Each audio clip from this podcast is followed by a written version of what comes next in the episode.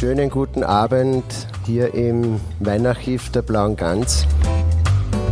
Es ist mir heute eine unglaubliche Freude, Sie alle hier zu begrüßen, weil diesen Abend habe ich herbeigesehnt. Ich habe eine Sehnsucht, dass Salzburg der Welt zeigt, dass man mit dem Phänomen umgehen kann. Ich glaube, es gäbe für mich nichts Schlimmeres zu wissen, wo ich in zehn Jahren stehen möchte. Weil man sich immer mehr fragen wird, was können die Festspiele eigentlich in Bezug auf Stadt? Es ist die Aufgabe von Medien in ihren unterschiedlichen Arten, Konfigurationen, Eigentümer, Konstruktionen, Vielfalt herzustellen. Wenn wir die Kultur als identitätsstiftend für unser Land begreifen, dann muss das in einem umfassenden Sinn passieren. Konzepte, die bis jetzt gut funktioniert haben, sind aber in manchen Bereichen nicht mehr möglich. Jazz ist ja der Inbegriff von Improvisation. Es sind neue Wege gefragt, die du noch nicht gegangen bist. Hello. Gänsehaut Salon.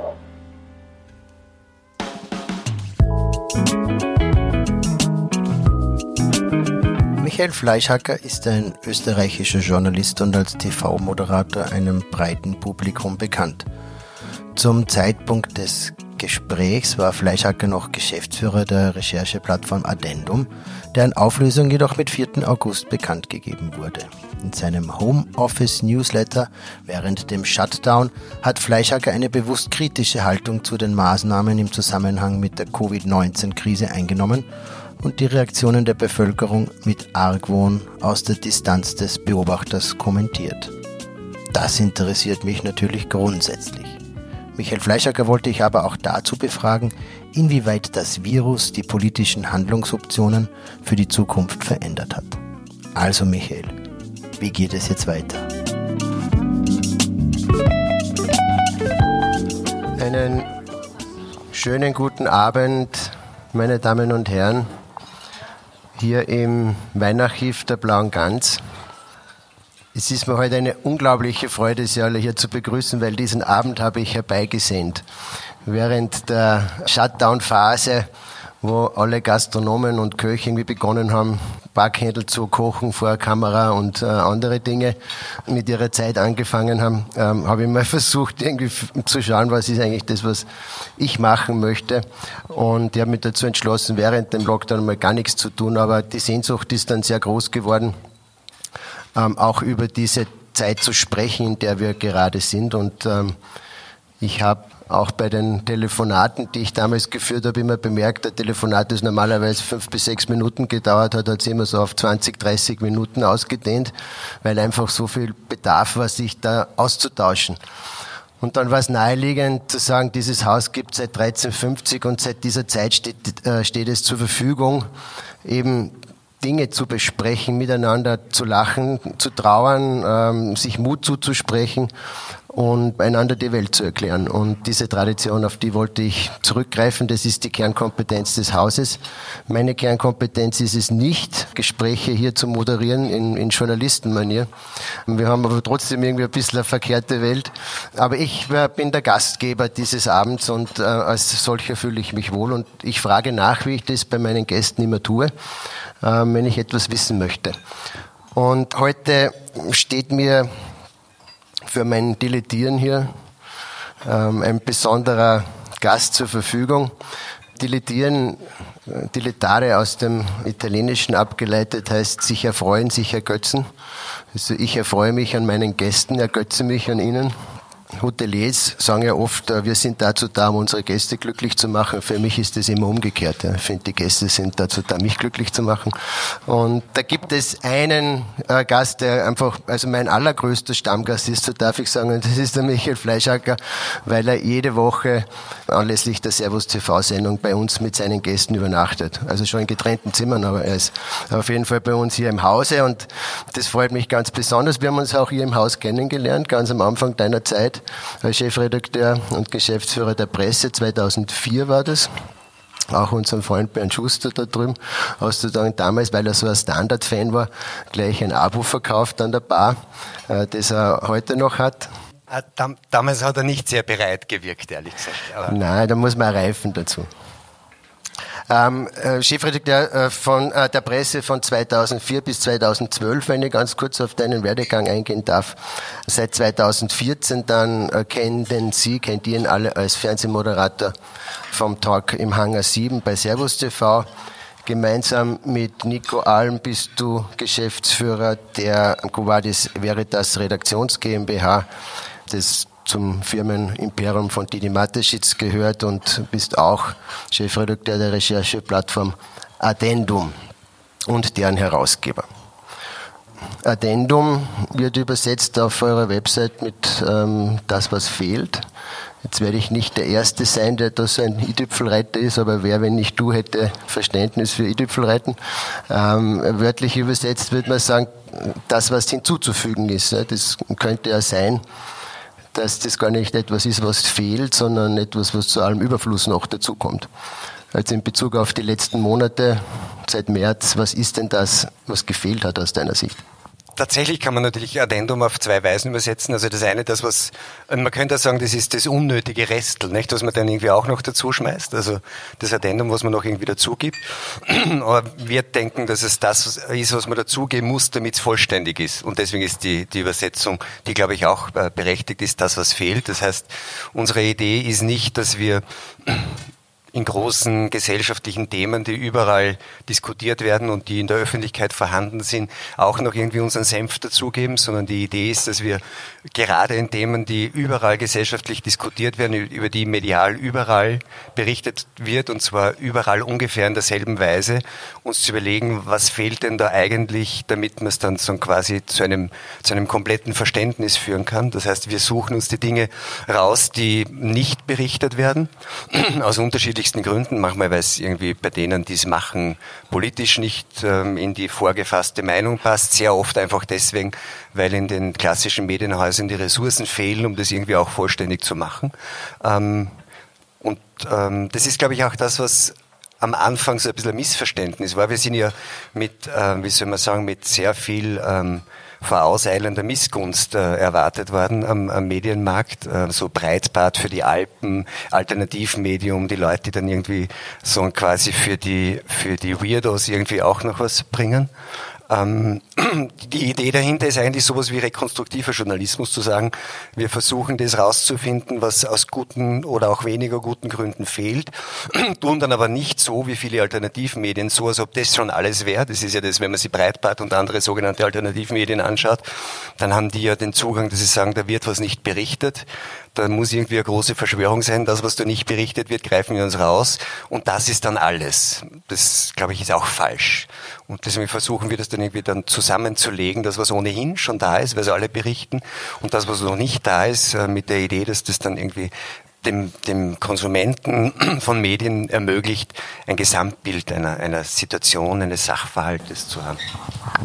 Und ursprünglich hätte es ja, glaube ich, wo war das wäre das heißen sollen, wie jetzt die Stiftung ist, wenn mich nicht alles täuscht?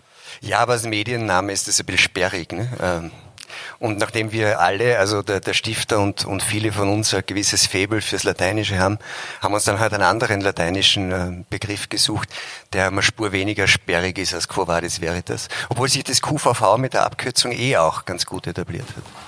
Es passt ja ganz gut zum Weinkeller, dass man sagt, ne, in Vino das, dann wäre die Frage auch beantwortet. Ähm, wenn man die beiden Begriffe jetzt so zusammenlegt, ähm, Quo Vadis Veritas und Addendum, dann könnte man davon ableiten, dass das die Wahrheit ist, die fehlt.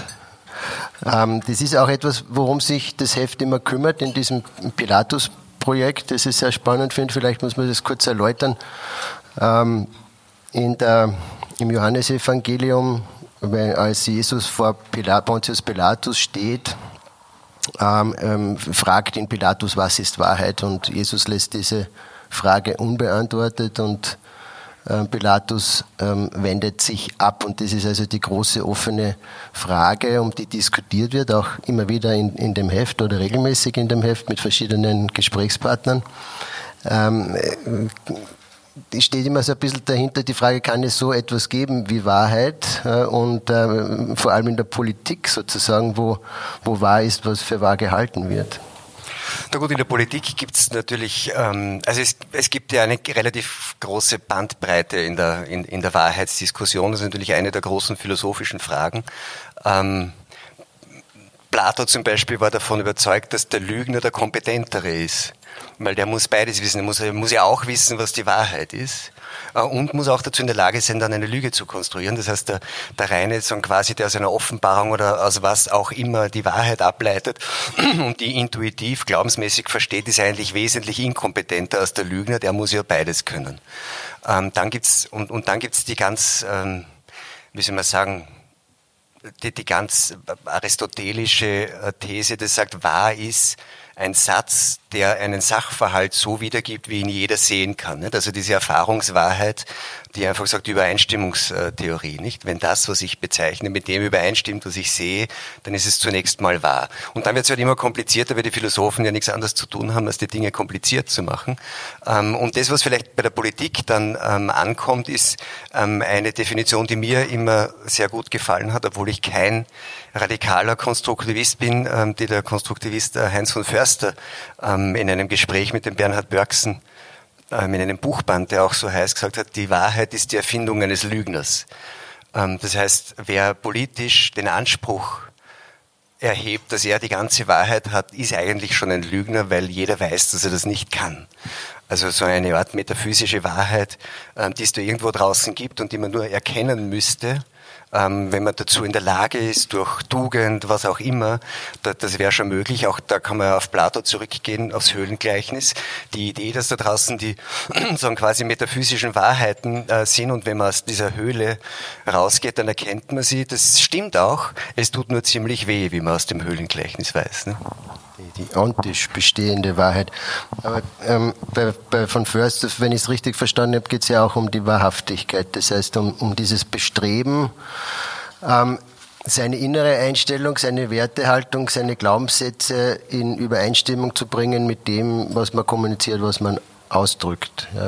Genau, also das ist auch, was viele Leute sagen und das, dem würde ich auch zustimmen, dass es ja eigentlich nicht, äh, also in, in, in menschlichen Diskursen nicht um, ähm, um absolute Wahrheiten gehen kann, sondern um sowas wie Wahrhaftigkeit, dass man sich darauf verlassen kann, dass derjenige, mit dem ich diskutiere, mit dem ich möglicherweise gemeinsam auf der Wahrheitssuche bin, das ernsthaft tut und mit einer Haltung der Wahrhaftigkeit, also ohne Tricks und so unvoreingenommen die Wirklichkeit mit mir gemeinsam so einordnet, dass man sich auf eine Wahrheit einigen kann. Und das ist ist das, was auch viele sagen, Wahrheit ist im Grunde eine Konvention darüber, wie die Welt ist. Und zwar eine Konvention, mit der alle leben können. Also eigentlich was sehr Pragmatisches, wenn man so will. Wobei es da Unschärfen gibt bei die Frage, was ist ein Zweig, was ist ein Ast und so weiter, ist ja nicht ganz eindeutig zu beantworten. Also es ist und bleibt doch eine Konstruktion letztendlich. Ja, ja, eine Konvention in erster Linie. Also Leute, von denen man, denen man die Kompetenz zumutet, dass sie sich in einem Sachgebiet auskennen. So funktioniert Wissenschaft. Also man irrt sozusagen dahin und, äh, und irrt sich gemeinsam weiter. Und am Ende ist das, was äh, vorläufig als Wahrheit gilt, bis man eine bessere Version davon hat, ist die Konvention, auf die man sich einigt. Und das äh, klingt dann so ein bisschen auch negativ, oder ist ja nur eine Konvention. Ähm, aber man muss wahrscheinlich sagen, dass Konventionen, die halten und die dazu führen, dass alle vernünftig miteinander leben können, können ja schon ziemlich was Großartiges sind. Also da ist Konvention, das klingt ein bisschen negativ, als es ist. Ich glaube, Konvention ist das, äh, ist ein bisschen wie bei, bei Gerechtigkeit und Ungerechtigkeit. Nicht? Man könnte auch sagen, das Maximum, was wir uns in der Welt, in der wir leben, erwarten können, sind manche ausgleichende Akte von Ungerechtigkeit. Aber jetzt radikal konstruktivistisch gedacht, gibt es ja eigentlich nicht sowas wie eine, eine Sicherheit. Also jeder, der sagt, so ist ja die Aussage von, von Förster, dass, dass es äh, etwas, ein, ein gesichertes Wissen sei, das er wiedergibt, ist automatisch ein, ein Lügner. Ja, weil es, weil es das wesentliche Prinzip des Lebens ähm, ignoriert, nämlich Dynamik. Wahrheit, äh, der Wahrheitsbegriff, der klassische metaphysische, hat eine riesige Schwäche, nämlich lebensweltlich und nach der Lebenserfahrung, er ist ein absolut statischer Begriff. Die Idee, dass es da eine Wahrheit gibt, die man dann erkennen kann und die immer so bleibt, äh, ist, eine, ist Ausdruck eines statischen Denkens und Schauens auf die Welt, die mit keines Menschen Lebenserfahrung irgendwie in Übereinstimmung zu bringen ist. Wir haben diese Erfahrung nicht. Es ist morgen alles anders als heute. Also wenn jemand sagt, das ist wahr oder das muss so sein, weil es alternativlos ist, dann würde ich ihm eher misstrauen. Ja. Ja, kommen wir zurück zu äh, der Szene von Pontius Pilatus und Jesus. In den Apokryphen ähm, gibt es da eine bisschen ausgebautere Version, ähm, weil Jesus ihm darauf erwidert, die Wahrheit stammt von Himmel Und Pilatus sagt, gibt es auf Erden keine Wahrheit? Darauf Jesus zu Pilatus, du siehst doch, wie die, welche die Wahrheit sagen, von den irdischen Machthabern gerichtet werden.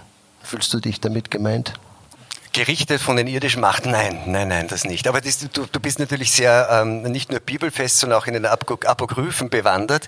Und ich bin und, und ich bin und mir mir liegt eher die Literatur nahe bei der Pilatus-Szene. Und als wir uns überlegt haben für diese Addendum Zeitung fürs Printprodukt von unserer Plattform, was denn da so Standardelemente sein könnten, äh, war mir war relativ schnell so der Begriff des Pilatus-Projektes da, weil natürlich ist die klassische Was ist Wahrheit, die Frage, die ja auch irgendwie in unserem Stiftungsnamen ist und weil ich äh, immer dabei in Erinnerung hatte, ähm, eigentlich eine andere Pilatus-Szene. Ähm, es gibt ja ganz wenige Bücher, oder, oder fiktionale Werke, die literarisch besser sind als die Bibel. Ne? Die Bibel ist schon, muss man sagen, egal ob man irgendwas glaubt oder nicht, ist das einfach eins der ganz großen Werke der Literatur und es gibt ganz wenige Szenen und Ereignisse und Figuren, die irgendwo anders in der Literatur besser beschrieben werden, jedenfalls wenn es das Gleiche ist.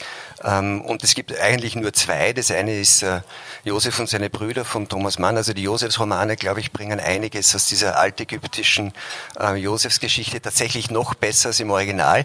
Und das zweite ist eben die Pilatus-Szene, die es äh, bei Bulgakov gibt, in Meister und Margarita. Ähm, also, und das hat mir immer fasziniert, dass das eine der Szenen ist, in der ein, ein Schriftsteller eben auch in einer Situation, in der Wahrheit ein, ein Fake-Begriff war, nämlich in der Sowjetdiktatur, sondern für seine Erzählung ähm, über, die, über, das, über das verrottete System dieser Sowjetdiktatur auf diese Pilatus-Szene zurückgreift und sie eigentlich dann literarisch noch kraftvoller schildert als im Original, wo es dann eigentlich um den Hund vom, vom Pilatus geht und dass er Zahnweh hat und es ihm irgendwie überhaupt ganz schlecht geht und er will ihn ein bisschen trösten. Ähm, weil es, die, die biblische Szene hat ja einen, oder hat zwei Nachteile, nicht? Das eine ist, ähm, dass man sagt, wenn Wahrheitsfindung oder wenn eine Diskussion über Wahrheit zwischen zwei Menschen einen Sinn hat, dann nur, im Sinne der Wahrhaftigkeit, wenn beide ein Interesse daran haben, sagen, dem gemeinsam nachzugehen und möglicherweise am Ende in Form einer Konvention sich auch auf etwas zu einigen, nämlich eine Beschreibung der Wirklichkeit, mit der sie beide gut leben könnten. Das ist in der Situation zwischen einem Richter und seinem und dem Delinquenten ganz schwer möglich. Ne? Und das, das heißt, die meisten Leute sagen, wahrscheinlich aus guten Gründen, das wollte der Pilatus eigentlich gar nicht wissen und er konnte auch gar nicht verstehen, äh, von welcher, von welcher Form von Wahrheit ähm, Jesus spricht. Und es ist auch interessant, wir haben jetzt, glaube ich, 14 Ausgaben dieses Pilatus-Projektes gehabt. Da waren Interviews dabei mit, mit Richtern, zum Beispiel eine Richterin, die Präsidentin des Landesgerichts in Graz, hat dann irgendwie, ähm, wir haben uns unterhalten über diesen berühmten Spruch ähm, von Richtern, die ja gelegentlich zum Zynismus neigen und dann immer sagen, wenn sie hier Wahrheit finden wollen, sagen die dann zu den Leuten, zum Angeklagten oder auch zum, zum, zum, zum, zum Kläger, dann gehen sie in die Kirche, hier kriegen sie nur ein Urteil. Ne? Also wo, wo auch schon diese, wo, wo auch diese Selbstbeschränkung drinsteckt, auch nicht einmal im, bei Gericht, wo man sagt, die, die materielle Wahrheitsfindung ist eine der großen Aufgaben eines Gerichts, aber die sind sich vollkommen davon bewusst oder dessen bewusst, dass das hier nicht stattfinden wird. Es gibt ein Urteil und das ist alles, was man haben kann. Die Wahrheit muss man woanders suchen. Recht hat, wer Recht kriegt. Ähm, du hast geschrieben, ich gewinne immer stärker den Eindruck, dass die Regierung ihren Kampf gegen das Virus auf eine Weise überinszeniert hat, die es ihr schwer gemacht hat, rechtzeitig auf Normalbetrieb umzustellen und dass die ohnehin unterschätzten Kollateralschäden unnötig vergrößert sind. Und der ähm, Bundeskanzler äh, im, im TV-Interview mit dir hat auf diese Thematik äh, geantwortet, aber Herr Fleischhacker, es ist doch absurd, dass die Bundesregierung Interesse am Lockdown hat, an einem Lockdown hat, der länger dauert als notwendig. Ist ja irgendwo ein Argument auch vom es ist, ein, ist, ist ein voll, ist ein vollkommen valides Argument. Und ich glaube auch nicht, dass äh, der Sebastian Kurz und die anderen im Bundeskanzleramt gesessen sind und gesagt haben, es ist irgendwie lässig, so ein Lockdown, dann verlängern wir jetzt. Wir wissen zwar, dass das unheimliche Schäden haben wird, aber wir machen das jetzt, weil wir lustig sind oder was es gerade so taugt. Aber die Welt ist eben nicht sehr linear. Und natürlich das kennt man aus ganz vielen parallelen und analogen Situationen, gibt es so etwas wie eine Eigendynamik der Ereignisse. Ähm, und davon bin ich schon nach wie vor überzeugt, dass einer der wesentlichen Gründe dafür war, dass man Ende März, als alle Experten sagten und dass man gewusst hat, dass das, worum es ging, nämlich italienische, die sogenannten italienischen Verhältnisse zu vermeiden und eine Überlastung des Gesundheitssystems zu verhindern, dass man dieses Ziel erreicht hat, dass das nicht stattfinden wird. Und es war eine der großen Fragen, warum ist ausgerechnet dann mit einer ziemlich fragwürdigen Studie von ein paar Mathematikern, die so gut wie alle Parameter falsch eingesetzt hat, was ihnen auch sofort gesagt wurde. Warum hat man, hat man sich das rausgenommen und statt einer Deeskalation, die würde ich sagen, angemessen und jedenfalls möglich gewesen wäre zu dem Zeitpunkt, diese ganze Angstrhetorik noch einmal verschärft. Und ich denke schon, dass dann Dynamiken greifen, die sagen, das hat gut funktioniert, die Leute machen mit, wir kriegen das Vertrauen, ähm, das passt, das geht gut für uns, lass uns lieber irgendwie noch einmal auf dem bleiben. Ähm, und da spielen möglicherweise, weiß ich nicht, ähm, Gedanken an Kollateralschäden, die ohnehin nie sehr stark waren, weil sie auch weil, weil, weil keine Berater eigentlich in diesen Teams waren, die auf das besser geschaut hätten, sondern es war ganz klar dieser virologische, epidemiologische, medizinische Fokus. Und von dem hat man sich dann nicht mehr gelöst. Und ich glaube eben schon, weil man gesehen hat, dass das gut funktioniert, auch politisch gut funktioniert. Ich glaube, dass die Versuchung für einen Politiker ähm, etwas weiterzumachen, was für ihn gut funktioniert. Und gut funktioniert es für ihn, wenn er Zustimmung und Vertrauen hat dass die sehr groß ist, einfach mit Dingen weiterzumachen, auch wenn man es zu dem Zeitpunkt schon anders machen könnte und vielleicht sogar anders machen müsste. Ich bin jetzt mit einem ziemlich harten Übergang deswegen nur draufgegangen, weil ich ähm, so den Eindruck hatte, es gibt dazu eine Zäsur in dieser Entwicklung. Das ist, glaube ich, der 30. März, ja, genau, wo, 29, man, wo man, 30. oder 29. Wo, wo, man, wo man vorher sagt, das war authentisch und da, da, da war eine gute Führung dahinter. Ähm, das, das war perfekt also, äh, organisiert und, und orchestriert. Auch inszeniert, ja. Auch inszeniert, aber war, Also für dich als Bibliker müssen diese liturgischen Veranstaltungen ja, ja wunderbar gewesen sein. Ja, kommen wir noch dazu. Aber, aber, die, aber danach sozusagen ähm, war es ähm, mehr Inszenierung und, und da, da gehst du ja auch ziemlich kritisch ins Gericht oder hart ins Gericht mit den handelnden Personen. Ähm, äh, sind wir da belogen worden? Kann man das in der Eindeutigkeit so sagen? Ja, unter uns, glaube ich, könnte man das schon so sagen. Oder ne? nur also, im Weinarchiv. Ja, also, aber belogen sind wir wieder bei dem bei Wahrheit und Lüge, nicht? Also, was ist eine Lüge? Ist es schon eine Lüge, wenn man nicht alles sagt, was man weiß, nicht? Sogar mein Lieblingspapst Pius XII. hat mal gesagt, man muss immer wissen, was man sagt, aber man muss nicht alles sagen, was man weiß. Ne? Das heißt, aber ist das dann schon eine Lüge, wenn man nicht alles sagt, was man weiß? Ähm, bis zu einem gewissen, also belogen weiß ich nicht. Ich glaube, ziemlich erwiesen ist, dass wir damit beschädigt wurden, weil es wirklich ein wesentlicher Beitrag war zu einer Art kollektiver Angststörung äh, in, in dieser Gesellschaft, mit der wir uns noch länger, glaube ich, herumschlagen werden. Man merkt es ja auch an, an, an vielen Punkten. Man wird es auch merken, also wenn man mit den Leuten in den psychosozialen Diensten spricht und so weiter, da ist noch, da ist schon ziemlich viel passiert, was auch noch nicht gut glaube ich, aufgearbeitet und überhaupt auch noch nicht gut dokumentiert ist. Es gab ja auch keine Begleitforschung dazu. Fragt man sich auch, warum. In so einer außergewöhnlichen Situation müsste man an allen diesen Feldern auch sofort Begleitforschung ähm, initiieren. Hat man nicht getan. Ähm, also das war schon, ähm, glaube ich, die, da ist man wirklich der Versuchung erlegen, ein funktionierendes Ding weiterzumachen. Und letztendlich hat ja auch in diesem Gespräch der Bundeskanzler eh selber die Antwort gegeben, weil er gesagt hat, natürlich ist Zusperren immer leichter als Aufsperren. Und beim Zusperren, ähm, und das ist ja auch interessant, nicht, wenn man sich den Typus anschaut, dieses Politikers, ist Sebastian Kurz, der wahrscheinlich, wie soll man sagen, handwerklich der, der beste und begabteste ist, also jedenfalls von denen, die mir untergekommen sind, und ich habe sogar das Vergnügen mit Jörg Haider gehabt. Ähm, aber, aber er ist natürlich ein Typus, auch von seiner Persönlichkeitsstruktur und von seinem politischen Agieren her, der geprägt ist ähm, von einer Strategie, die man vielleicht am ehesten nennen könnte, Fehlervermeidung. Uns ist ja nicht, wir sagen immer, der ist perfekt, der macht keine Fehler. Das, das ist uns allen klar. Es ist uns aber wenig in Erinnerung, wo man sagt, da hat einer in einer Situation eine besondere Idee, eine besondere Vision, einen vollkommen neuen Zugang zu irgendwas gehabt. Ist mir nicht so sehr in Erinnerung, sondern er ist ein wirklich super perfekter Fehlervermeider. Ähm, und da in der Situation ging es einfach darum zu vermeiden, zu schauen, dass etwas nicht passiert. Da ist er wahnsinnig gut. Im, im, im weil man dazu auch immer nur eine kleine Gruppe braucht. Da muss man einfach mit einer kleinen Gruppe ganz schnell agieren und sagen, Shutdown, wir, was machen wir nicht?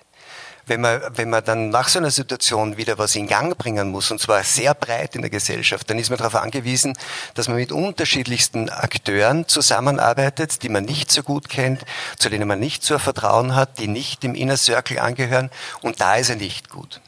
Und äh, wenn du sagst, unterschätzte Kollateralschäden, was denkst du, was wurde genau unterschätzt?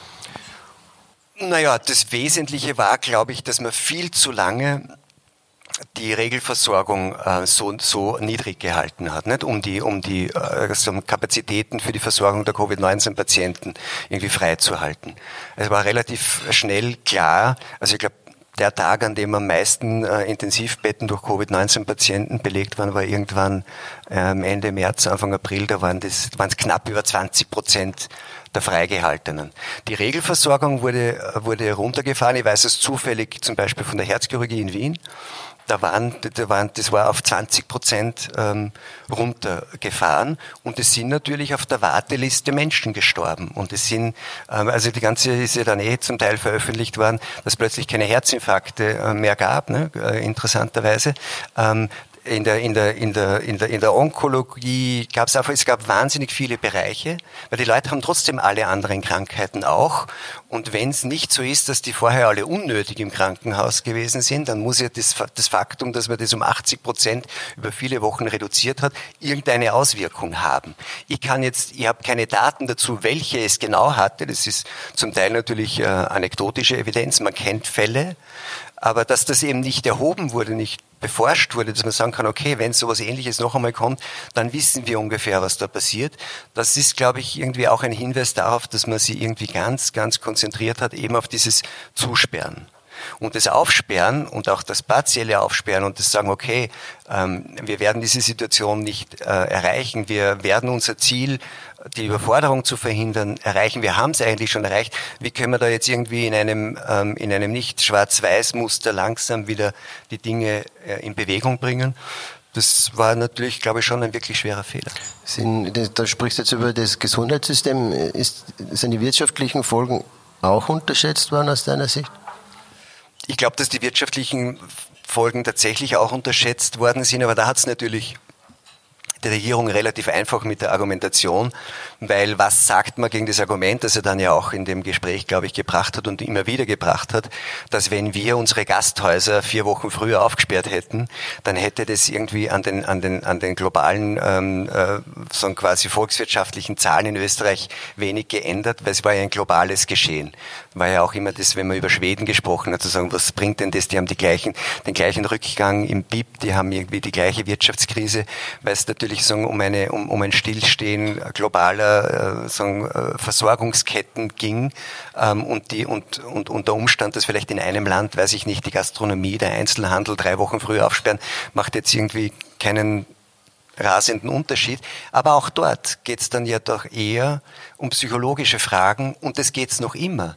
Wenn man, noch immer sagt man, ja, das machen wir jetzt mal so, aber wenn da eine zweite Welle kommt, wenn es nur einmal kommt, dann müssen wir möglicherweise wieder einen Lockdown machen. Wer, wer, wer investiert denn in eine solche Situation hinein? Wer riskiert etwas in eine solche Situation hinein, wenn er immer, immer konfrontiert ist mit diesem doch sehr paternalistischen Ding, aber wenn es nicht brav seid, dann machen wir wieder zu.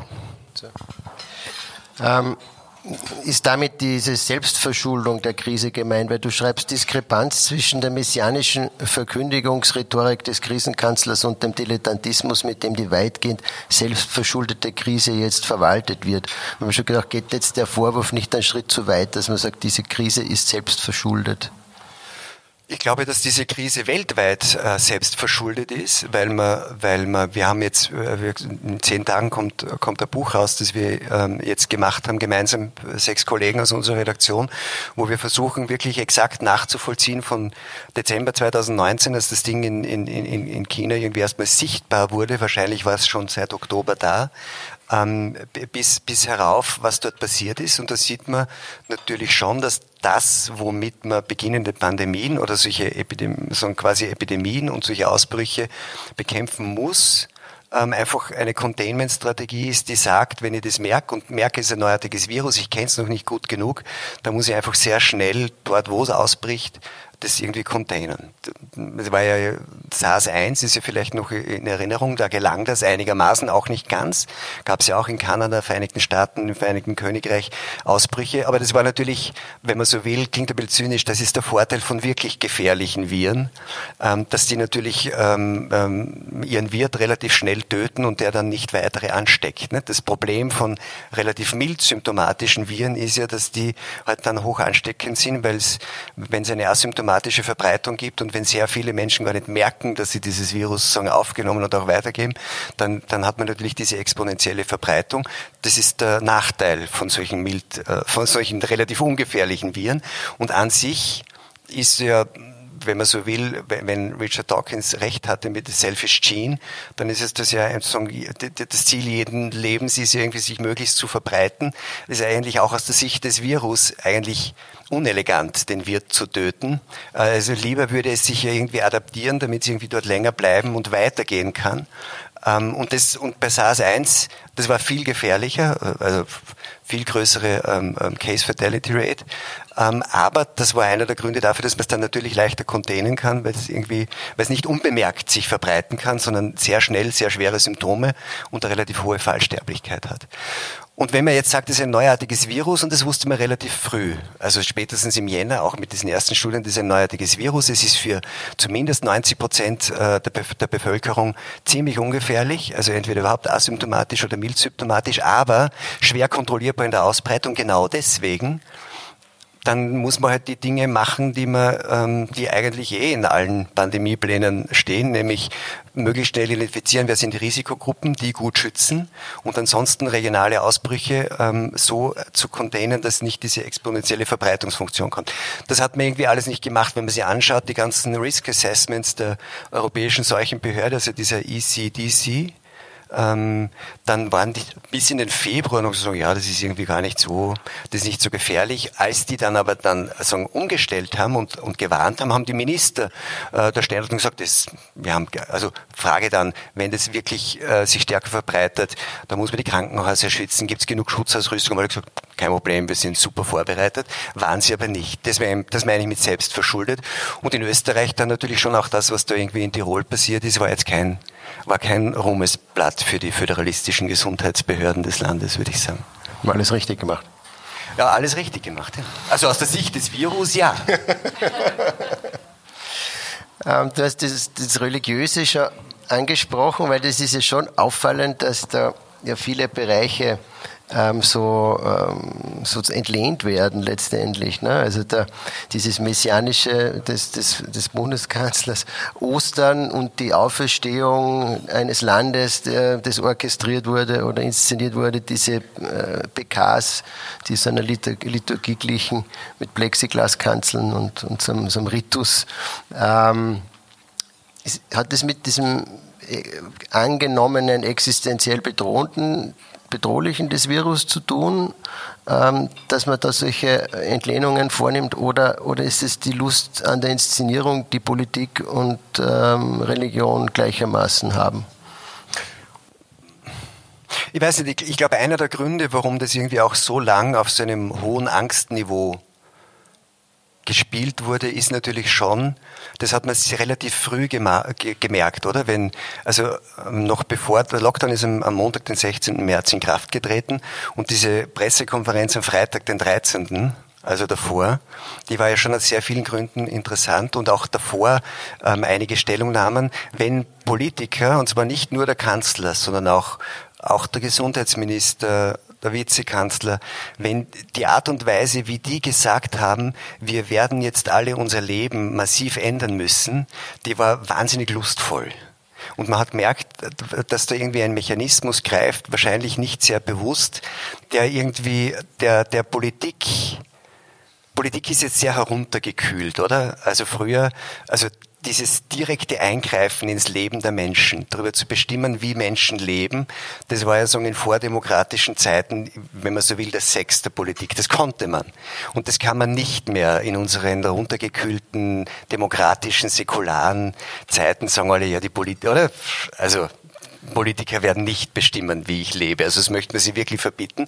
Und plötzlich hat man durch diese auch mit Hilfe dieser Angst eine Situation, in der Politiker plötzlich, glaube ich, intuitiv und instinktiv spüren, das ist jetzt der Moment, in dem wir wirklich mit unserem Handeln ganz direkt in das Leben aller Menschen eingreifen und Politik als Herrschaft, wenn man so will, und als Herrschaft über die, über die Lebensrealität der Menschen ausüben können. Und das glaube ich, das wird der kurz würde wir sagen, Herr Fleischacker, glauben Sie wirklich, dass wir uns dort hinstellen und massiv ins Leben der Menschen eingreifen wollen, würde ich darauf sagen, ja.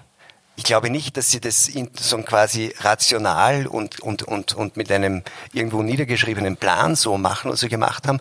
Aber ich bin mir ziemlich sicher, dass das keine unwesentliche Rolle, wenn man so will, in der Psychodynamik ähm, dieses Geschehens hatte, nämlich von Seiten derer, die dort agiert haben. Und das, das schaukelt sich auf. Man kriegt dafür Vertrauen.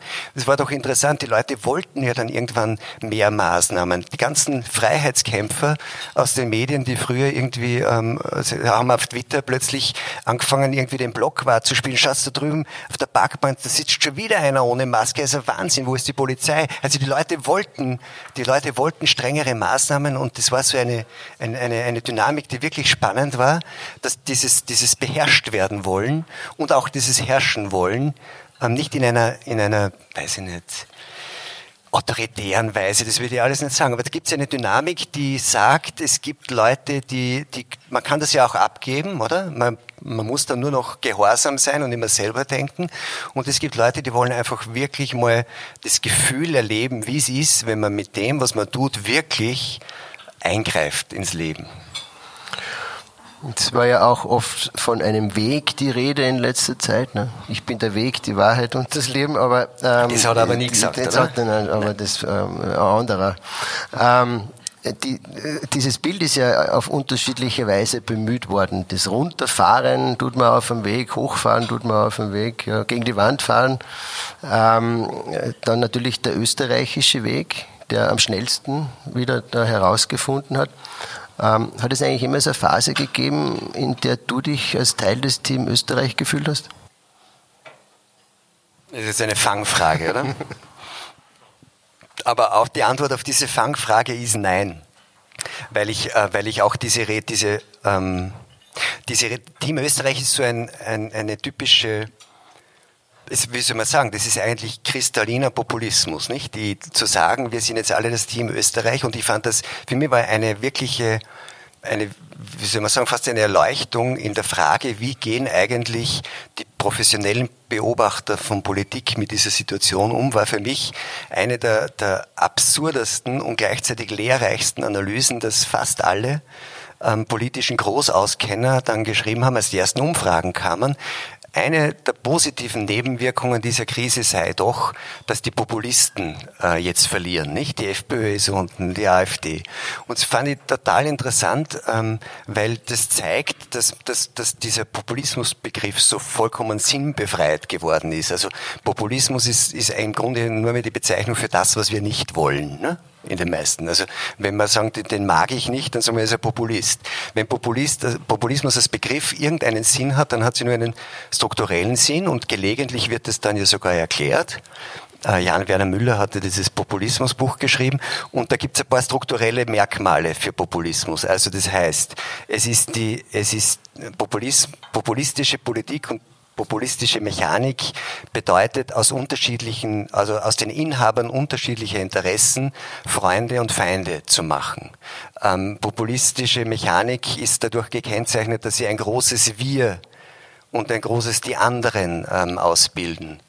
Ähm, und wobei die anderen die sind, die man eher bekämpfen muss, also wo dann irgendwie aus Gegnern auch Feinde werden.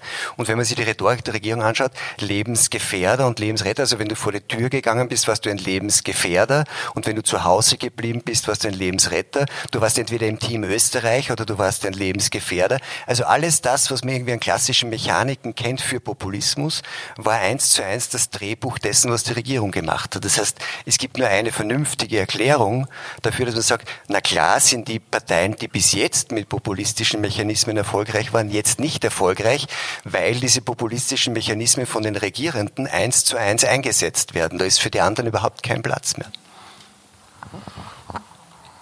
einen, einen anderen Weg, und das ist auch so ein Glaubenskrieg, ist der schwedische Weg. Ähm, ich habe das so verstanden, dass, dass das etwas war, das du präferiert hast, weil du sagst, das war das, das reifere Umgehen sozusagen, liberalere Umgehen, demokratische, demokratischere Umgehen mit der Bevölkerung. Du hast eine Geschichte geschrieben mit dem Titel Vorbild Schweden und hast äh, Fragezeichen und hast es beantwortet mit, ich würde sagen, eher ja. Das eher hat man dann überhört, der Shitstorm hat dann gefolgt und so weiter. Aber bist du heute froh über diese Einschränkung, die in dem eher liegt angesichts der Situation in Schweden? Über dieses Ehe bin ich, äh, weiß nicht, ob ich darüber froh bin, es war ja kein Zufall.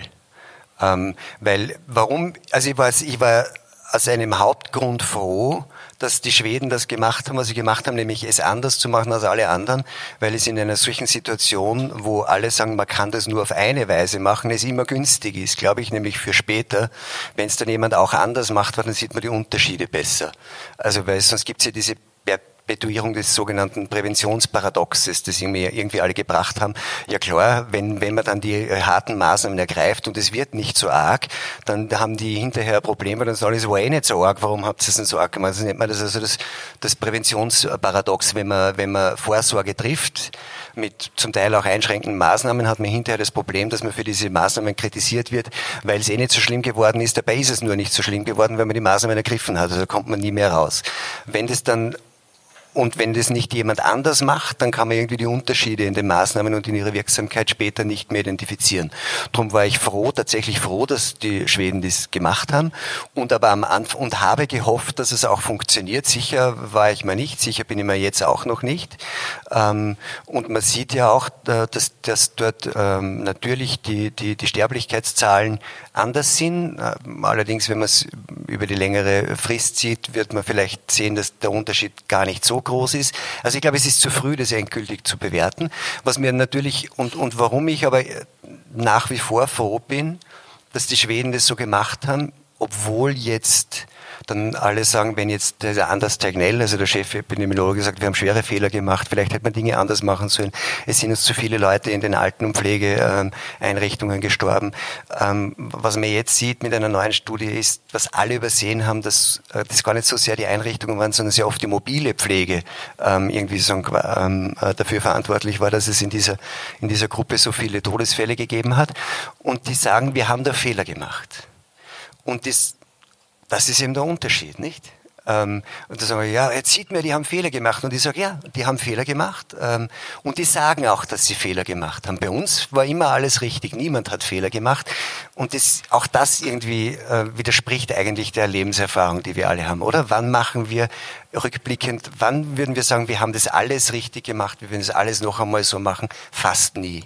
Und das sind so die Unterschiede. Und das mag ich eben irgendwie. Und deswegen finde ich auch das den reiferen und irgendwie überlegteren und auch, wie soll man sagen, unserer Lebensrealität angemessenen Umgang zu sagen, wir versuchen das ohne den großen Lockdown, wir versuchen das mit der Eigenverantwortung, wir tun nicht nichts. Also natürlich waren dort auch die großen Superspreader-Events verboten. Wir versuchen möglichst gut die Risikogruppen zu schützen. Und dann hat man gesagt, das ist uns nicht gut genug gelungen. Und deswegen haben wir möglicherweise mehr Todesopfer als die anderen. Und das, das tut uns auch leid und darunter leiden wir. Ähm, haben wir falsch gemacht. Aber das sagen die immerhin, nicht? Eine Frage, die du aufwirfst ähm, in dem Zusammenhang, auch weil Gesundheit ja sowas ist wie eine Ersatzreligion, ähm, ist die ethische Frage, ob jedes Leben in jedem Fall immer zu retten ist, sozusagen. Ja. Und, und das rührt vielleicht auch an die Frage, die Wolfgang Schäuble in Deutschland angestoßen hat, wo er gesagt hat, äh, nicht, nicht äh, das Recht auf Leben ist unantastbar, sondern die Würde des Menschen ist unantastbar. Aber das Recht auf Leben ist die Basis für die Würde des Menschen. Ähm, das ist diese Diskussion, dass wir irgendwie eine Güterabwägung in unserer Gesellschaft vornehmen. Wir fahren ja auch weiterhin mit dem Auto, auch wenn es äh, Verkehrsopfer gibt. Ja. Ähm, wie wie geht man da um damit als Politiker? Wie, wie bewertet man das? Wie, wenn man auch dann in der Verantwortung ist? Und, und ich bewundere zum Beispiel einen Mann wie den Anders Daniel, der sich hinstellt und, und sagt, wir machen das jetzt so. Und wenn es dann schief geht, sagt, da haben wir Fehler gemacht, dann muss man eine unglaubliche innere Konstitution auch haben, denke ich mir. Ähm, aber wie, wie kommt man da zu einer Entscheidung letztendlich? Ich glaube, man kommt zu einer Entscheidung nur, wenn man sich bewusst ist, dass man eben nicht die Wahrheit mit dem großen Kochlöffel zu sich genommen hat.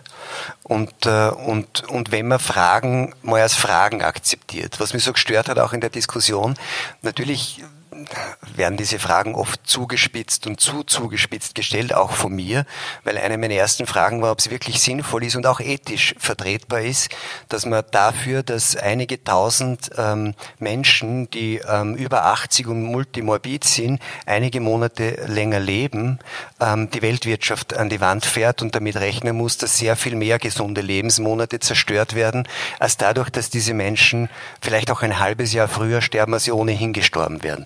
Da kann man sich vorstellen, was da dann los ist, nicht? Also Andelmörder und der Wahnsinn, das kann man doch irgendwie opfert die Alten, nur damit irgendwie die Wirtschaft weitergeht.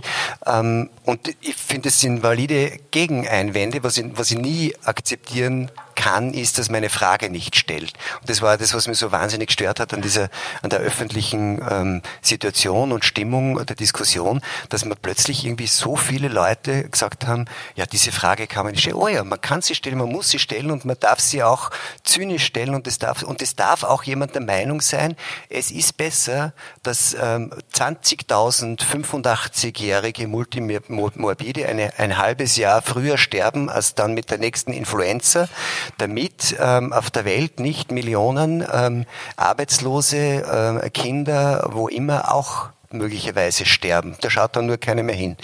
Für, für die Situation hier, glaube ich, kann man die Frage dann irgendwie auch schon nur ein bisschen ruhiger und fast abstrakter stellen, nämlich, und das hat ja Wolfgang Schäuble irgendwie angesprochen, ist es wirklich ethisch vertretbar oder sogar wünschenswert, dass man die gesamte Gesellschaft mit allen ihren Ressourcen auf die, auf die möglichst, ähm, auf den Schutz jedes einzelnen Lebens äh, sagen, verpflichtet, ähm, unabhängig von den anderen Umständen. Weil wenn das so wäre, und das ist schon die Haltung, die auch der Kanzler sehr explizit immer gesagt hat, wir müssen einfach, Gesundheit geht vor, wir müssen alles tun, damit, ähm, damit jeder, auch wenn er 85 ist und mehrere Vorerkrankungen hat, ähm, möglichst lange am Leben erhalten werden kann. Und da würde ich sagen, nein, das sehe ich ethisch nicht so. Ich glaube nicht, dass man die ganze Gesellschaft mit allen äh, Ressourcen, ähm, die ihr zur Verfügung stehen, auf die Rettung jedes einzelnen oder Rettung oder Verlängerung jedes einzelnen Lebens verpflichten kann. Weil wenn man das ernst meint, dann müsste man natürlich tatsächlich jeden Winter einen Lockdown machen, weil dann, dann ist der Vergleich mit der Influenza natürlich sehr valide zu sagen, ich könnte natürlich, wenn ich alles absperre und alle diese, die, die, die gleiche Risikogruppe, wobei dort ja noch viel mehr Jüngere betroffen sind als, als, als bei Covid-19, ähm, dafür sorgen, dass es diese, weiß ich nicht, zwischen 600 und 3500 Influenza-Toten im Jahr nicht gibt. Auf die Idee kommt aber niemand. Und dann muss man sie, und dann wird es schwierig. Und dann, dann kann man nicht mehr sagen, das ist alles schwarz oder weiß. Man muss sagen, okay, ähm, wie gefährlich ist das wirklich? Äh, wie gut gelingt es, die Risikogruppen zu stützen? Kann ich wirklich alles zusperren? Muss ich wirklich alles zusperren? Welche Ressourcen äh, bin ich bereit einzusetzen, damit eine gewisse Anzahl von Patienten aus der, aus der höchsten Risikogruppe ähm, möglichst viele Lebensmonate noch haben. Ob die jetzt unter der durchschnittlichen Lebenserwartung liegen oder drüber, wäre dann eigentlich egal, weil ich kann ja nicht sagen, also gut, alles, was unter der durchschnittlichen äh, Lebenserwartung ist, da muss ich schauen, dass ich die irgendwie nur äh, röchelnd am Leben erhalte in der Beatmung, bis sie die durchschnittliche Lebenserwartung erreicht haben und drüber lassen wir es dann. Ne? Weil dann so quasi, die haben ihre Lebenszeit erschwert. Geht dann auch nicht. Wenn, dann muss ich das wirklich ähm, sehr hart durchziehen und das können wir nicht. Und sobald ich das anerkenne, dass wir das nicht können, muss der Raum da sein für eine Diskussion, die das alles relativiert. Und ich halte es ähm, für, für falsch zu sagen, es ist ein Wahnsinn, man kann doch nicht das Lebensrecht relativieren. Wir tun das die ganze Zeit. Wir relativieren das Lebensrecht die ganze Zeit. Es gibt keinen, es, es gibt diesen ähm, so, so, absoluten Lebensschutz in unserer Gesellschaft nirgends. Also erkennen wir nur schwer an. Und jetzt bin ich zu lang, aber ein Aspekt, den ich deswegen, der mir da sehr interessant erschien, war, dass man, ähm, dass man sozusagen die andere Perspektive ja selten eingenommen hat. Ne? Also Triage zum Beispiel ist ein Wahnsinn. Man muss dann entscheiden, ob jemand noch eine Beatmung kriegt, wenn er äh, sehr alt und mit diesen Symptomatiken unter einer Covid-19 oder Influenza ist, er dann nicht ganz unähnlich, vor allem wenn es eine Superinfektion gibt ähm, mit Pneumokokken. Bei einer Influenza ist das ja relativ gleich wie, wie bei einem schweren Verlauf bei Covid. Ähm, dann, da müsste man Triage machen, ist den Ärzten nicht zumutbar. Das ist der Alltag auf einer Intensivstation. Ich habe mit so vielen Intensivmedizinern geredet, wir würden nie auf die Idee kommen, jemanden in dieser Lage äh, dann noch auch in die Intensivstation und in die Beatmung zu geben, weil das überleben 80 Prozent der Patienten maximal fünf Tage und wir, und wir halten es einfach für vernünftiger, die palliativ zu behandeln und diese äh, fünf Tage oder vielleicht sogar ein paar mehr die Möglichkeit haben, sagen, im Kreise ihrer Verwandten auf der Palliativstation zu sterben, als sie fünf Tage in die Beatmung zu legen und dort irgendwie grausam äh, verröcheln zu lassen. Das tun die jeden Tag. Man soll nicht so tun, als ob das erst jetzt plötzlich durch Corona so wäre.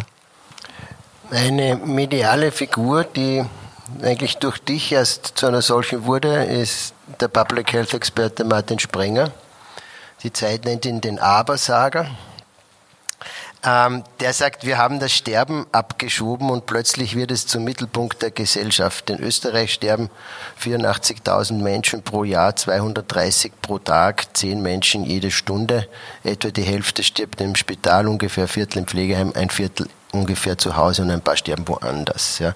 Und er, er, er vermisst auch diese ehrliche und offene Debatte über das Sterben. Wo ist die zu führen und mit wem? Das ist eine gute Frage. Ich meine, die wo ist die zu führen? Ich würde sagen, die, äh, die vernünftigste Antwort ist überall.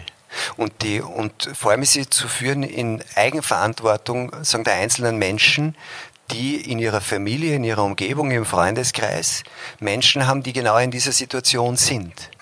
Ähm, und politisch sollte man die Rahmenbedingungen dafür setzen, dass jeder seine selbstverantwortete individuelle Entscheidung treffen kann und dafür eine Infrastruktur zur Verfügung hat. Und genau das ist jetzt nicht passiert, sondern jetzt haben wir gesagt, wir bestimmen, was passiert.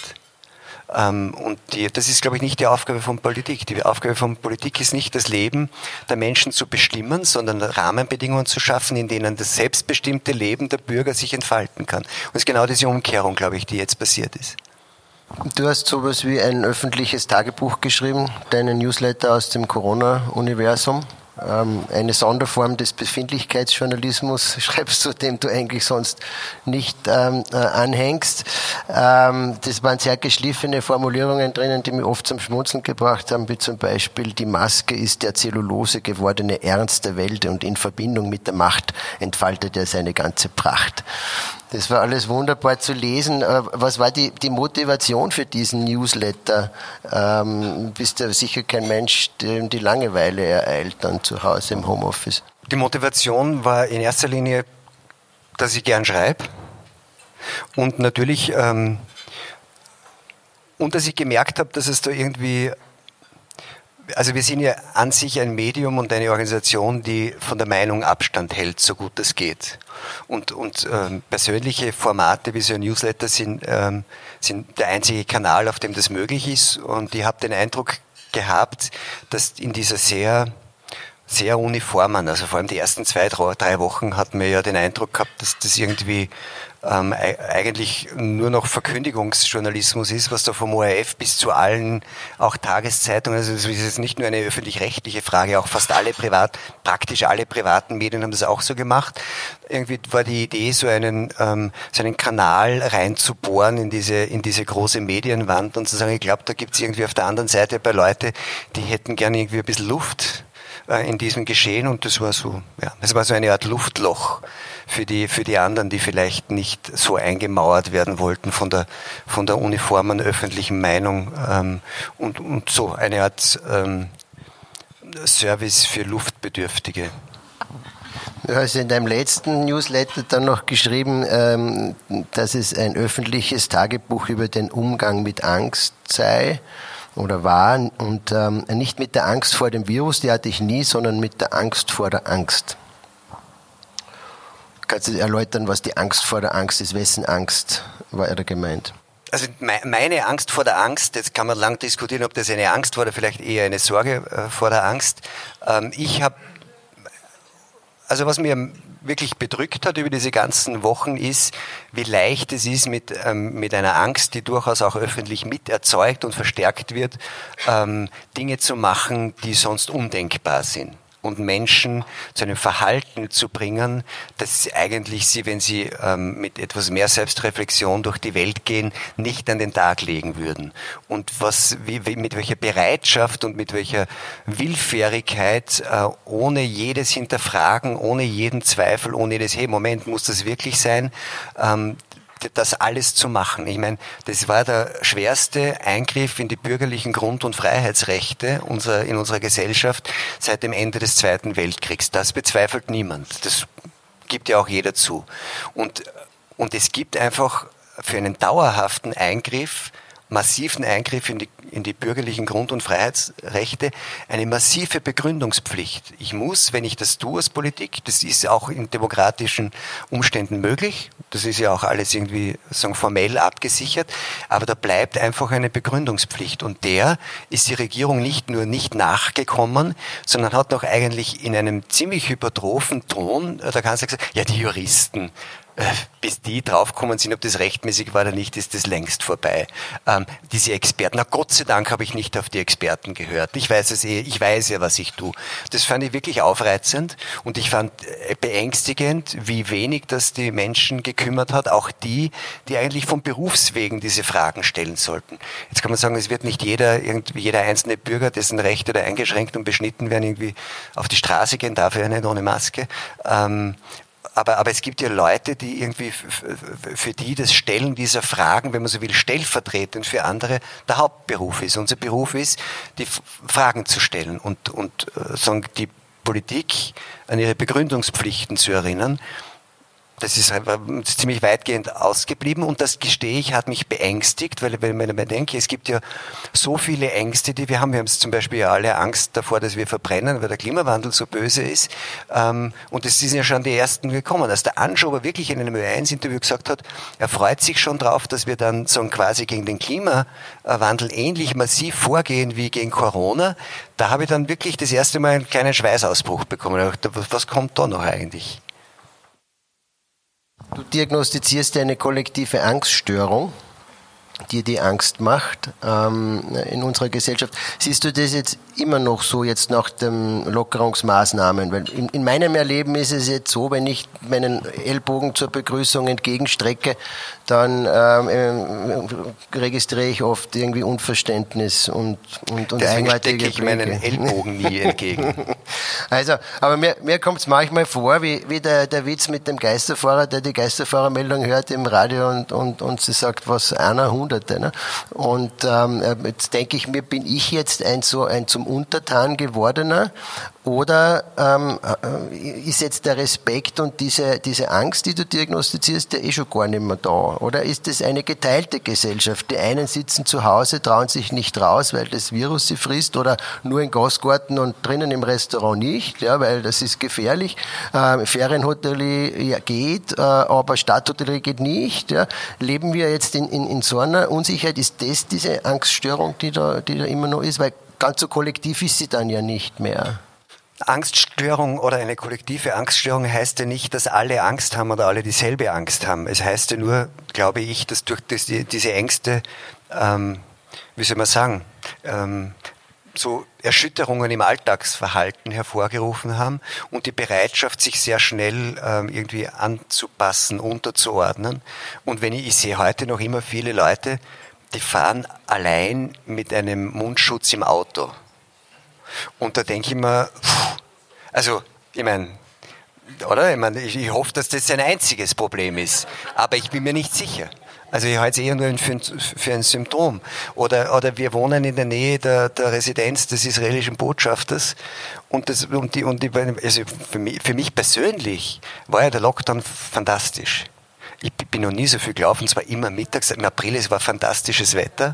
Ähm, und wir haben, wir, wir leben in Bötzelsdorf mit einem Garten. Für uns war das wunderbar. Ich habe mir nur die ganze Zeit gedacht, wäre ich jetzt, ähm, wären wir eine Familie auf 70 Quadratmeter mit zwei Kindern, die nicht in die Schule, in den Kindergarten gehen können, und wir wären beide auf, äh, äh, einer auf auf, auf uh, Kurzarbeit und einer hat seinen Job verloren, dann fände ich es wahrscheinlich nicht mehr uh, so toll. Aber für mich war so, ich war ein bisschen, ich war echt ein bisschen grantig dann als nach den Aufhebungen. Es hat wieder irrsinnig gestunken auf der Straße beim Laufen. Man konnte, musste wieder in den Park und in den Wald auf der Straße, man konnte wirklich auf der Straße laufen lange Zeit.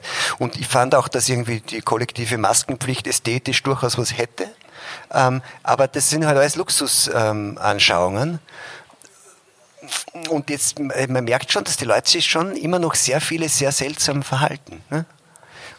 Es ist ein relativ geringer Einsatz, äh, den, mit dem Ellbogen sich zu begrüßen oder, oder, oder gar nicht mit Handschlag oder Körperkontakt, zumindest nur bei ausgesuchten Exemplaren, ähm, so, so einen Körperkontakt zuzulassen. Dafür, dass dieses Virus uns da im Herbst in Ruhe lässt und äh, Containment nicht äh, notwendig sein muss? Naja, dafür, ich glaube, dafür, dass das Virus uns im Herbst in Ruhe lässt, können wir durch Ellbogenbegrüßungen jetzt relativ wenig tun, ehrlich gesagt. Ähm, und, die, und, und ich verstehe auch tatsächlich, also das Verhalten gegenüber Menschen, von denen man weiß, dass sie ein hohes Risiko haben, weil sie immunsupprimiert sind, weil sie, weiß ich nicht, Diabetiker sind. Das weiß man ja auch aus dem Familienumfeld. Und dieses Verhalten wird sie möglicherweise langfristig ändern und das finde ich auch gut, weil dass man so wie früher eigentlich, ähm, wenn, wenn, wenn ein Kind krank war und man wusste nicht, hat das jetzt Influenza oder nur ein Schnupfen und gesagt, wurscht, wir gehen arbeiten, die sind zu den Großeltern. Das wird man vielleicht nicht mehr machen und das finde ich eigentlich nicht schlecht, dass man mehr darüber nachdenkt, wie, wie man eigentlich eigentlich umgeht, mit so auch in der nächsten Umgebung, mit Menschen, die eigentlich auch durch andere Viren, die jede Virensaison da sind und ähm, einen Risikopatient, also Leute aus der Risikogruppe wirklich also schwer beeinträchtigen oder auch umbringen können, das finde ich nicht schlecht. Aber deswegen würde ich sagen, dass ich seitdem Menschen, von denen ich das weiß, halt einfach ähm, asiatisch oder mit einem Kopfnicken oder nur mit einem Lächeln begrüße und andere aber immer schon auch während der ganzen Krise, von wo ich weiß, dass die, oder? Einfach die Hand gegeben haben. Das war jetzt so lustig bei den Sendungen. Die Gäste sind manche gekommen. Einer wollte mich da mal beim Schminken in der Maske die Maske abnehmen und man musste dem erklären, dass man also mit Maske schwer geschminkt werden kann. Ne? Ähm, und auch das, und auch musste ich wirklich sagen, also es wäre besser dann während der Sendung die runterzunehmen. Man versteht einfach wirklich schlecht, wenn einer eine Maske ähm, äh, über Mund hat. Ähm, und ansonsten halt nicht. Aber dieses dann so Sachen erfinden, wie ich glaube bei der OSCD war das, wo sie sich dann irgendwie mit dem Außenriss so irgendwie ähm, berühren oder mit dem Ellbogen. Das finde ich einfach, das fand ich so affig. Also da, da kann ich wenig damit anfangen. Ich finde, es wäre gut zu sagen, da nehmen wir ein paar Dinge mit. Vielleicht sind wir tatsächlich auch über Jahre immer schon zu sorglos umgegangen mit tatsächlich gefährlichen Viren und Krankheiten. Und das hat uns überhaupt nicht geschert, dass äh, 2500 Leute pro Jahr an der Influenza gestorben sind. Und es hätten vielleicht auch 1000 weniger sein können, wenn sich viele Leute ähm, so quasi sorgfältiger und sorgsamer verhalten hätten gegenüber Angehörigen der Risikogruppe. Finde ich gut. Aber da jetzt irgendwie so komische Kasperliaden zu entwickeln, das finde ich wirklich schräg. Die Frage ist ja, wie es jetzt weitergeht mit diesen äh, Begrüßungen auch. Ja. Ähm, ihr seid neulich ein ORF-Interview gegeben mit dem Gesundheitsminister Anschober. Interessanterweise war da so als, als ähm, virtueller Geist zugeschaltet der Herr Drosten. Offensichtlich ist er jetzt der neue Experte und Berater der Regierung. Und in diesem Interview sagt Anschober, jetzt merke ich, dass die fünf Prozent, die nicht so dahinter waren, schon etwa 20 Prozent geworden sind. Also hinter den Maßnahmen und den, den äh, äh Kontaktreduktionen. Wir müssen also richtig Richtung Herbst schon sichtbar machen, dass wir vor einer großen Hürde stehen. Ich bin kein Vertreter der Politik der Angst, aber seriös und sachlich müssen wir sagen, der Herbst wird eine Herausforderung. Also er sagt also sinngemäß, keine Angst, die zweite Welle kommt sicher. Und da müssen wir dann was tun, warnen. Was erwartest du da? Äh, Nein, aber das ist ja auch ein sehr schöner, das, äh, vieles von dem, was du jetzt sprachlich äh, sagen, herum ist, ne, seit Beginn dieser Krise, und ich spreche nicht über meinen Lieblingsdichter Karl Nehammer, ähm, ist, ähm, hat, hat natürlich schon äh, was sehr George Orwell-haftes, nicht? Also so, dass, dass einfach auf eine Weise geredet wird. Äh, Anschuber kann man einfach übersetzen und sagen, ich bin kein Vertreter der Politik der Angst, ich mache sie nur. Ne? Also das ist die, das ist die, der, der vollständige Satz. Und ähm, was man erwarten kann, also ja, man muss damit rechnen, dass in der, dass in der nächsten äh, Virensaison äh, dieses Ding wieder dabei sein wird. Man wird nicht wissen, ob und in welcher Weise es mutiert ist und wird hoffentlich früh genug ähm, aufpassen. Es gibt ja auch für viele andere Sachen. Es gibt diese Sentinel-Praxen, in denen irgendwie das Influenza irgendwie überprüft wurde. Das waren relativ wenige, die baut man jetzt aus, sodass man irgendwie sofort früh erkennt, wenn irgendwo ähm, so eine Häufung von solchen Infektionen ist und wenn man, nachdem das ja irgendwie eben das Potenzial zur exponentiellen Verbreitung hat, weil es auch verbreitet wird von Menschen ohne oder mit nur milden Symptomen, muss man dann an den Orten wohl regional versuchen, mit Containment-Maßnahmen zu verhindern, dass das irgendwie so diesen Schub kriegt. Dagegen spricht ja auch überhaupt nichts. Die Diskussion, ob das nicht eh überhaupt ungefährlich ist und man es einfach drüber lassen, laufen lassen kann, äh, wie der Sucheret Bhakti. Ich weiß zu wenig drüber. Mein Hausverstand und mein Gefühl sagt mir, das ist es auch nicht. Also ganz so, glaube ich, äh, das ist also die Erfahrungswerte, die man da irgendwie weltweit sieht, deuten mir nicht darauf hin, dass das einfach nur so ist. Aber egal, äh, es geht ja nur um eines. Es geht darum, wie kann man verhindern, dass man irgendwie in, in einer Angst- und Schock- und Paniksituation sich nicht mehr anders zu helfen weiß, als alles zuzusperren, weil das werden wir ganz einfach nicht noch einmal überleben. Und wir überleben es auch nicht. Und es wird jetzt schon interessant, glaube ich, bei diesen ganzen Debatten über, wie bringt man die Wirtschaft wieder auf die Beine, was sind die richtigen Pakete. Ich glaube tatsächlich, dass das wichtigste Paket wäre nicht irgendwie dort wieder 17 Milliarden, die wir nicht haben, oder dort irgendwie 12 Milliarden, die wir nicht haben, sondern einfach ähm, zu sagen, wir bereiten uns so vor, dass wir ihnen möglichst garantieren können, dass sowas nicht nochmal passieren wird. Das ist ja die wichtigste Maßnahme sagen, zur wirtschaftlichen Erholung, den Leuten glaubhaft zu versichern, dass man dieses Ding und das Gesundheitssystem, das bei uns jetzt administrativ mit dem ganzen Föderalismus, mit einem ziemlich umgeräumten und dysfunktionalen Ministerium und den Landessanitätsdirektionen so aufstellen, dass wir, auch wenn es noch einmal so ein unbekanntes, schwieriges Virus gibt, wir mit Containment-Maßnahmen aus rauskommen und nicht noch einmal in so eine Paniknummer verfallen müssen, weil solange die Leute darauf nicht vertrauen können, wird es mit der wirtschaftlichen Erholung auch nichts werden. Ja, Anschober hat ja auch so eine Durchhalteparole für, für uns, also die Perspektive ist ja gar nicht so lange mehr, ne? weil er sagt, ich bin Optimist in demselben Interview, ich bin Optimist und glaube, dass wir den Impfstoff in den erforderlichen Mengen im ersten Quartal 2021 haben werden. Das heißt als Signal, wir müssen über diese paar Monate gemeinsam gut rüberkommen.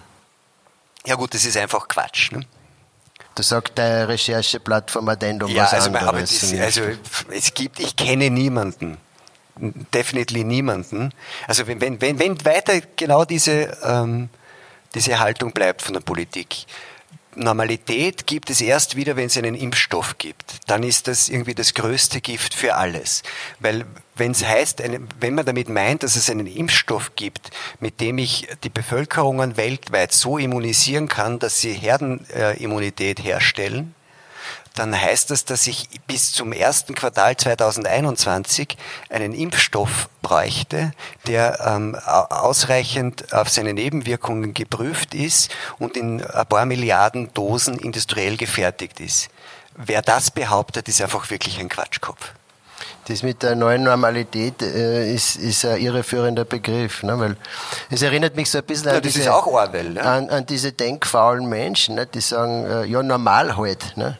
Das heißt eigentlich nichts anderes, dass ich, ich habe eine vage Ahnung, dass du unser gegenständliches Thema mit einer größeren Komplexität betrachten kannst als ich, aber ich bin nicht bereit, zusätzliche Energie dazu verwenden, um es zu verstehen.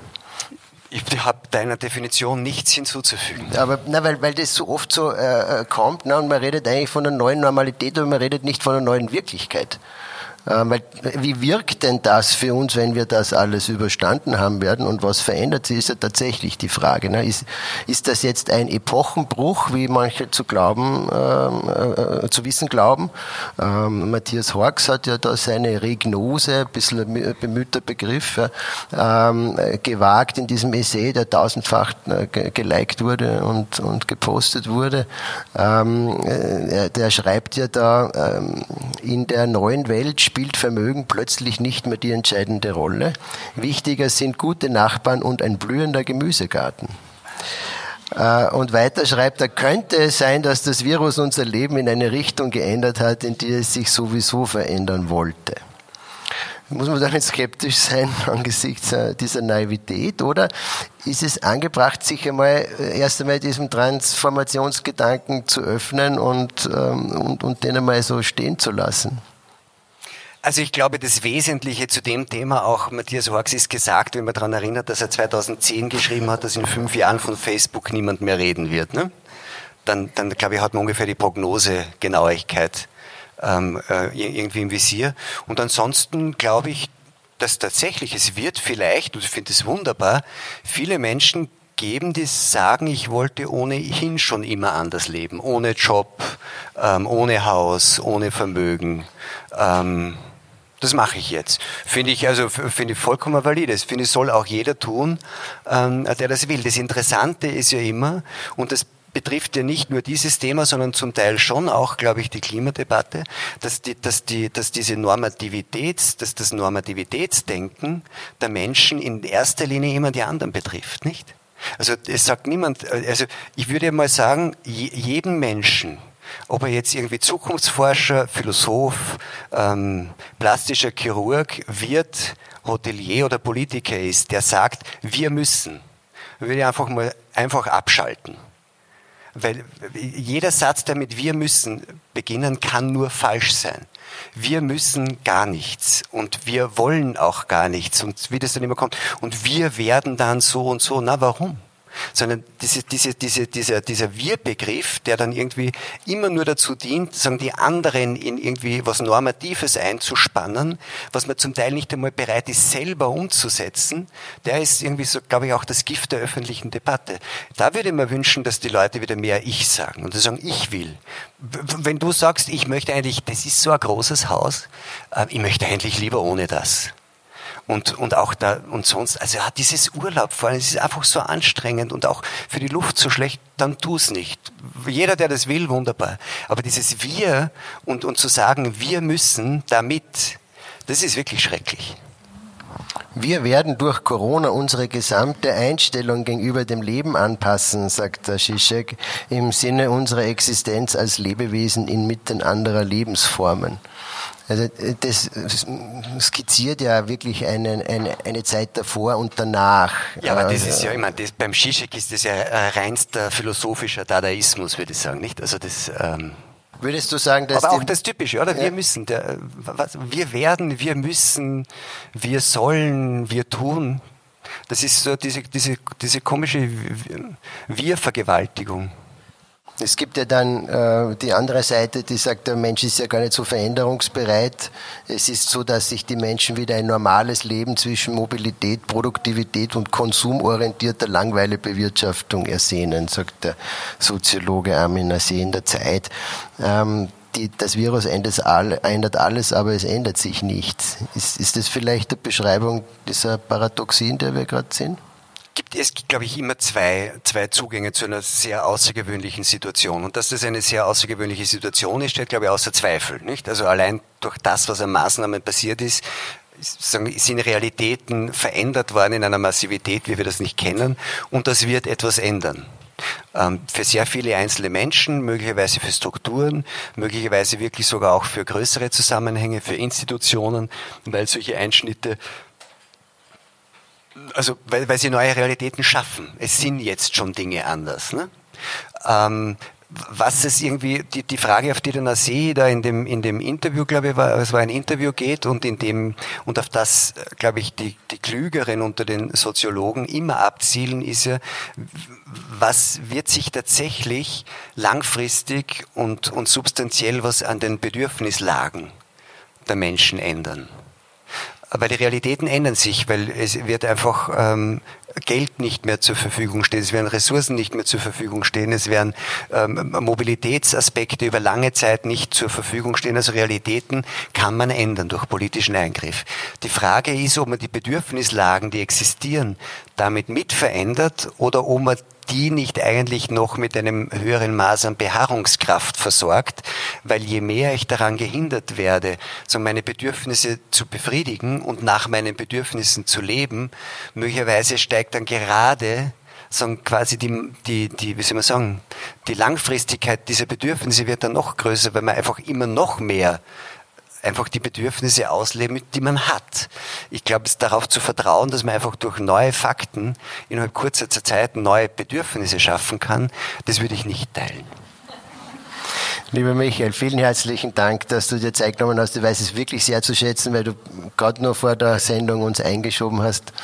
Danke dir und ähm, bleib mir treu als Hausgast. Äh, schön, dass du da bist und danke für dieses interessante Gespräch. Danke sehr gern.